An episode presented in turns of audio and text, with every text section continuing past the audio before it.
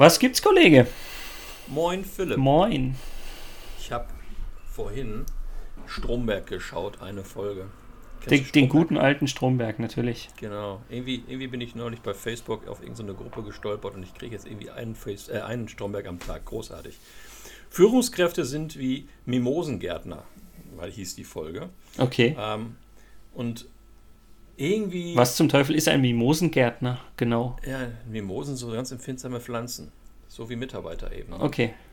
Aber wir wollen jetzt nicht alles, was wir zum Thema Führung Aber Gärtner ist doch schon mal positiv für eine Ja, Führungskraft. Götz, Götz Werner, ähm, der DM-Gründer, ähm, hat mal in einem wunderbaren Zitat ähm, Führungskräfte mit Gärtnern verglichen, äh, die für ihr Saatgut die optimalen Bedingungen zum Keimen und zum Wachsen äh, schaffen. Ist ein sehr schönes Bild. Eben. Was aber wiederum nicht das Strombergsche Bild vom Mimosengärtner ist. Aber es führt mich zu einer anderen Frage. Ja. Müssen Führungskräfte eigentlich empathisch sein? Ähm, Und darüber denke ich die ganze Zeit nach. darf ich deine Frage umformulieren? Du meintest mit Sicherheit, müssen gute Führungskräfte empathisch sein. Weil wenn du einfach nur sagst, Ja. müssen Führungskräfte empathisch sein, sage ich dir, nö, dann sind es halt vielleicht keine guten. Ja gut, okay, gewonnen. Müssten gute Führungskräfte und Führungskräfte, die wirkungsvoll sind, ha, Ah. empathisch sein. Ich denke darüber die ganze Zeit nach, weil ich bin jetzt ähm, diese Woche über eine Führungskraft gestolpert. Lag die auf dem Boden oder was? Nee, hätte- Entschuldige, es gar wir nicht- lachen ja über uns. es nicht- Ich hätte es gar nicht so schlecht gefunden, wenn die dann mal verschwunden wäre. Das war, das war so ein, wenn wir hier unter uns sind, Ärschchen, ne? das gibt's überhaupt nicht. Also Empathie, dass das mit H geschrieben wird, Fehlanzeige. Gut, ähm, aber die Frage an dich, müssen Führungskräfte, müssen gute Führungskräfte empathisch sein? Was meinst du? Ich würde sagen, ja. Einfach aus dem Grund, ähm, ich muss mich als gute Führungskraft, finde ich, in meine Mitarbeiter hineinfühlen können, um ihnen bestmöglich helfen zu können und wie du gerade gesagt hast, äh, die Pflänzchen wachsen zu lassen, zu gießen, gedeihen zu lassen, Saatgut äh, geben. Äh, das kann ich, glaube ich, nicht gut, wenn ich mich nicht in die Leute hineinversetzen kann, was für mich eben bedeutet, dass ich empathisch sein muss. Und wenn ich dementsprechend nicht empathisch bin, ähm, kann ich das nicht gut machen oder sehr gut machen, wenn wir sozusagen von vorhin sind. Also ich, ich will nicht sagen, dass jede Führungskraft, die irgendwie nicht empathisch ist, gleich eine schlechte Führungskraft ist, aber ich glaube äh, wirklich, äh, dass Empathie da enorm hilfreich und wichtig ist, was an der Stelle auch spannend ist. Ähm, ich weiß nicht, ob wir das schon mal besprochen haben, aber du kennst zum Glück alle Podcast-Folgen immer auswendig. Haben wir Oh. schon mal über das Thema Hochloben gesprochen? Nee, das wolltest du mal immer mal machen, aber wollten wir nochmal Es, es steht noch bei uns in, in, der, in der Liste oder wir nehmen das einfach jetzt hier gedanklich mit auf, weil ich finde, das gehört eigentlich ganz oder passt eigentlich sehr gut dazu.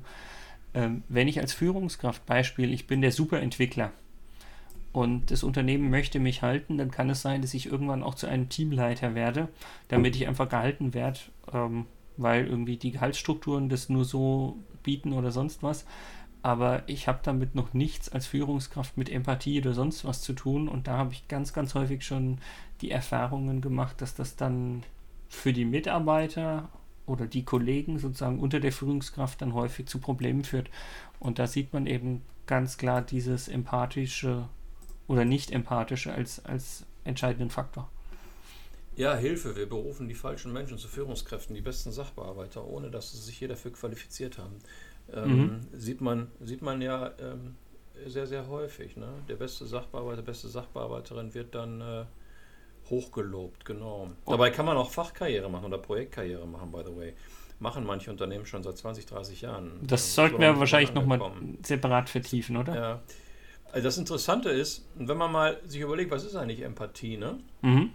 Ähm, und ich habe mal gerade schnell nachgeschaut. Äh, Wie, du weißt äh, das nicht?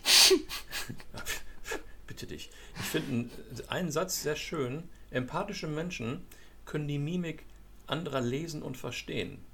Und wenn wir jetzt überlegen, das äh, hat irgendwann ein Psychologe herausgefunden, dass von unserer gesamten Kommunikation, die wir machen, und bei anderen ankommt und bei anderen wirkt, nur 7% über das gesprochene Wort erfolgt und der Rest erfolgt über Mimik, Gestik, Kleidung, Körperhaltung, weiß ich was alles, ja?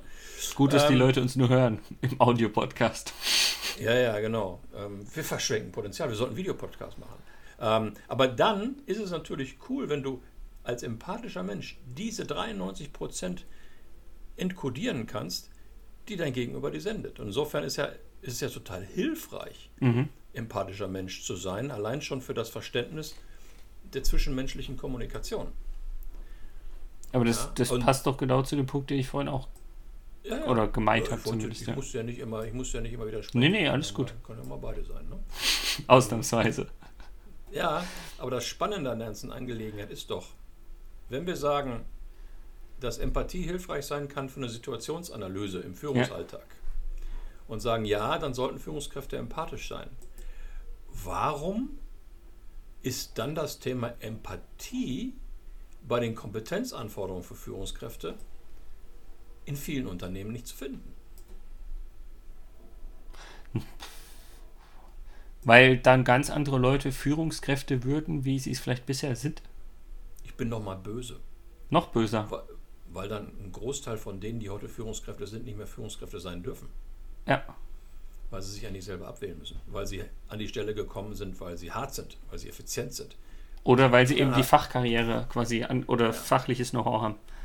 weil sie knallharte Manager sind. Ja? Und weil Empathie keine Rolle spielt. Und damit würde ich als Organisation ja wieder den Leuten irgendwie schaden, weil ich würde sie ja degradieren. Ja, genau. Ich habe so ein spannendes Experiment neulich gemacht in einem Führungskräfte-Workshop bei einem Kunden. Ähm, es geht um ein Change-Projekt. Und als ich dann gefragt habe, beschreibt doch einfach mal eure Sehnsucht, die ihr mit, dem, mit einem erfolgreichen Projekt verbindet. Oh, da haben die sich echt schwer getan. Sehnsucht ist was Privates. Haben sich echt schwer getan mit, dem, mit, mit emotionalen Themen im Unternehmen. Mhm. Finde ich, find ich, find ich super interessant, ähm, weil sie doch alle irgendwie rationale Menschen sind. Und in dem Kontext habe ich denen mal empfohlen, ähm, Gerd Gigerenzer. Kennst du den? Gerd Gigerenzer? Nein, Ein wu- wunderbares Buch. nicht persönlich Bauch, jedenfalls. Nein, Spaß beiseite, ja. Bauchgefühl. Ist ein ähm, ehemaliger Direktor vom Max-Planck-Institut in Berlin. Ähm, und der hat sich äh, auch so mit der Frage beschäftigt, wie entscheiden wir eigentlich? Aus dem Bauch raus. Und ähm, das ist spannend, Bauchgefühl. Kannst du mal bei, bei YouTube schauen, da gibt es ganz interessante Interviews mit ihm. ja oder, oder wir machen mal eine eigene Folge zum Thema Bauchgefühl und äh, besprechen das nochmal. Finde ich eigentlich ganz spannend. Und Da würde ich ja sowas an gerne mal überlegen, ob wir da nicht mal einen Gerd Gigerenzer versuchen, mal anzusprechen, ob er dazukommt. Aber das ist ein anderes Thema. können wir ja Ähm, probieren. Das wäre die erste Folge zu dritt. Für ihn würden wir Ja. das machen. Ja, ich glaube für ihn absolut großartiger Mensch. Ähm, ich habe am Wochenende nach diesem Workshop noch mal ein bisschen was zum Thema Emotionen gelesen und ich habe den schönen Satz ähm, geschrieben, dass der Mensch überhaupt nicht ein rationales Wesen ist, sondern ein äh, emotionales Wesen, was zufälligerweise auch ein bisschen Vernunft hat. Und ähm, das äh, hab, da bin ich drüber gestolpert und habe mir überlegt, Mensch, das ist ja interessant, wo kommt das denn her? Und dann bin ich ähm, über die, äh, die Ausführung von Simon Sinek ähm, wieder in unser Hirn gekommen mit äh, Neokortex und limbisches System und so weiter und so fort.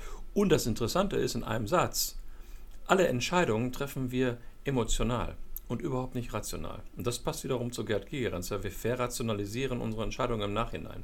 Können das eigentlich gar nicht richtig in Worte fassen, was wir dort gemacht haben. Und insofern, wenn wir das uns vor Augen halten, ist es wieder gut, empathische Führungskräfte zu haben. Weil die legen nämlich auf solche Dinge auch Wert und verstehen solche Dinge auch. Aber also bei dem wir entscheiden alles eigentlich emotional und nicht rational, so bauchgefühlsmäßig, passt ja dann, ähm, bin ich da noch nicht hundertprozentig dabei. Also ich habe das Gefühl, dass ich schon sehr viele Entscheidungen vorher wirklich durchdenke, abwäge, Vor- und Nachteile und so weiter und so fort, was für mich dann nicht mehr rein emotional ist. Mhm. Vorher hat aber dein limbisches System schon längst die Entscheidung getroffen. Und dann langsam mal Neokortex, der eiert hinterher und sucht sich die dementsprechenden rationalen Gründe dafür aus. Ein guter Freund von mir, der legt für alles Excel-Tabellen an und macht Bewertungskriterien rein. Wenn er sich neue Autos kauft, wenn er sich was ich was, alle möglichen Anschaffungen, die ein bisschen teurer sind, da macht er dann Excel-Tabellen und Mhm. schreibt Bewertungskriterien rein und sagt rein rationale Entscheidungen. Wenn du mal hinterher fragst, ihn einfach mal fragst, wo kommen denn die Gewichtungen für deine Bewertungskriterien her, dann sind wir relativ schnell im emotionalen Bereich. Ja, Aber darüber können wir auch mal eine Folge machen. Sind wir wirklich rationale Menschen, ja oder nein? Da lese ich dann auch noch so ein bisschen vorher. Oh, oh, es wird dann wieder ein Monolog. kriegen wir schon hin. Dann höre ich halt einfach mal zu. Oh, neue Sache. Mach's gut, Kollege. Mach's gut, Kollege.